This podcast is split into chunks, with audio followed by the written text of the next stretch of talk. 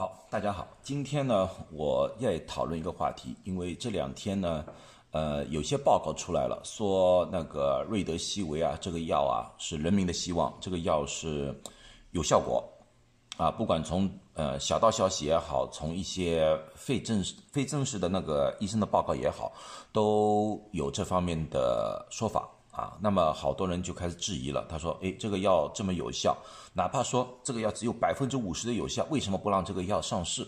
啊，让哪怕能救一半人也是好的啊！现在死了这么多人啊，这个是，这个是呃，美国的那个 FDA 和世界卫呃世界卫生组织啊，这种东西啊是一种官僚主义、教条主义。反正好多人又对这方面是产产生了质疑啊。呃，我这个人本身呢，不会对任何。”官方机构做一些任何辩护啊，我所说的所有的东西都是从呃医学角度上说说的啊。关于这次 CDC 和 FDA 关于测试盒的测试制的问题的那个拖延，我是非常反感的，我是非常非常反感的。可是在这次药物的推出的方面啊，药物的推出方面，我反而是站在他们这一边的，因为进入。医学界，不管是说想做医生、药剂师还是护士啊，任何一方面，我们所学学的第一个要素啊，我们医学界所第一个要素就这个，first do no harm，就是开始的时候，你第一步要做的就是不能不能给病人造成任何伤害，这是至关重要的，至关重要的。如果我们做不到这一点啊，我们就要。Assess 那个 risk and benefit，就是说风险和好处之间做个对比，哪一个更加重要，哪一个更加好啊？然后才能做出决定。如果我们觉得风险远远大过啊那个好处的话，我们有些时候宁可放弃某些治疗，因为我们不想给病人造成任何伤害。所以你问任何医生，这是我们的头条准则：first do not harm。啊，这就是我们的医学界的一个道德标准，道德标准。那么好，我们谈回那个瑞德西韦。呃，瑞德西韦呢，现在这个药是属于一种新药，因为新冠病毒是一个新的病毒啊。第一次报告大概十二月份吧，去年十二月份才报告啊，所以说时间还很短。一般的情况下，任何一个新的药要在美国市场上市，一定要经过第一期、第二期、第三期三期的临床测试，而特别第三期的时间会很长。所以，一般一个药从这个药厂发明这个化学物，一直到上市，大概需要五年的时间。五年的时间，当然有些药啊，像这次那个瑞德西韦，他们是会加快吗？是会加快，可是，在加快的标准就是说一定要有安全性。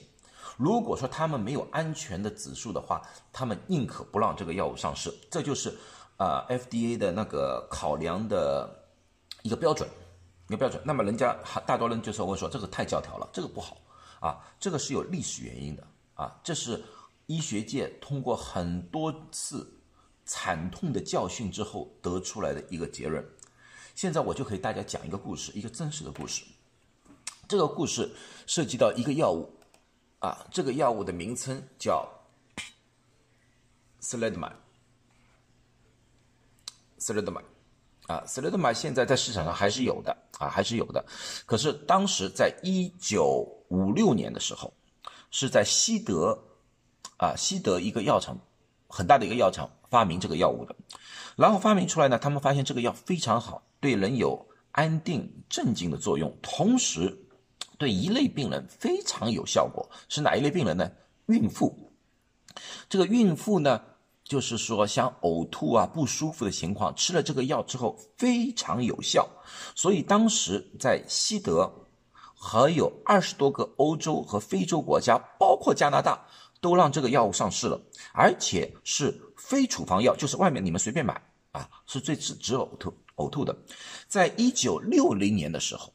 一九六零年的时候啊，这个药厂想把这个药进入到美国市场进行 FDA 的审批。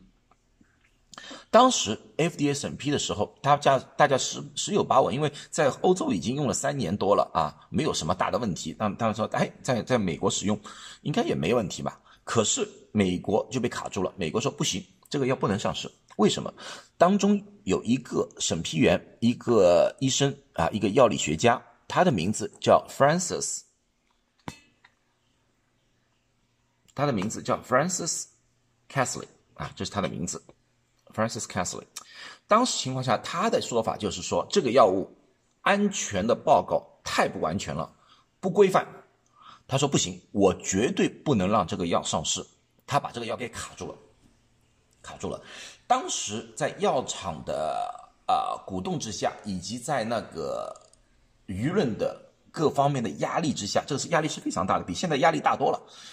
对他的谩骂，对他的指责，对他的什么样的，都是排山倒海的，排山倒海的。可是这位女性，这位女医生就顶住了所有的压力，就说我不批就是不批，你对我就没办法。啊，你你除非你把那个安全报告给我，让我满意了，要不然的话，我绝对不会批，绝对不会批。当时 FDA 也是站在了他的后面说，对我们就不批，我们不批啊。当时也是说他们是官僚啊、教条啊，和我们现在说的差不多，差不多。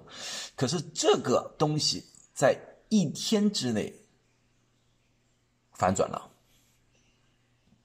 反转了，因为当时一九。六一年的时候，一九六一年、六零年的时候，欧洲发生了一件非常大的事情。什么事情？在非洲的啊，在在欧洲不是非洲，在欧洲发现很大的事。欧洲什么事情呢？在欧洲的医学界发现，当时每年欧洲的产生的畸形婴儿的数量的百分比大大增加，当中特别出现了一种特别的。一种畸形症叫海豹症的婴儿，这就是当时的照片。海豹症的婴儿，海豹症的婴儿就是说他们的上肢特别短小，像一个海豹一样畸形，脚有些时候也会也会。当时的数量是非常大，呀，这个自然也是会形成的，可是没有这么大的百分比。大家就在研究了，那时候研究报告一。一下出来说这个和这个 s e r e d m i 是有关系，是这个药物造成的。好了，全国的舆论一下子从一边转到另一边，对 Doctor Castley 是拍手叫好，说他挽救了很多人的生命，因为在欧洲当时不完全统计，大概有一万个以上的孕妇和婴儿。受到了影响，其中有百分之四十已经早产死亡，接下来百分之六十也是要带着这个情况活一辈子，啊，对所有的人都是一种非常非常大的伤害，所以这个药当时在欧洲和所有市场上马上叫停，后来这个药又重新回来了，因为这个药后来是。可以治其他的毛病啊，其他毛病这是另外一回事，另外一回事情了啊啊！可当时的情况下，这个药是完全停售，而且是赔偿了非常大的一笔费用，非常大。这就是医学界的一个经典，药学界的一个经典案例啊。其他还有其他案例，如果你们去外外面找找的话啊，不管是中国也好，美国也好，欧洲也好，都有各方面的案例啊，对吧？这个太长，我这是一个最最经典的，因为这件事情，Doctor。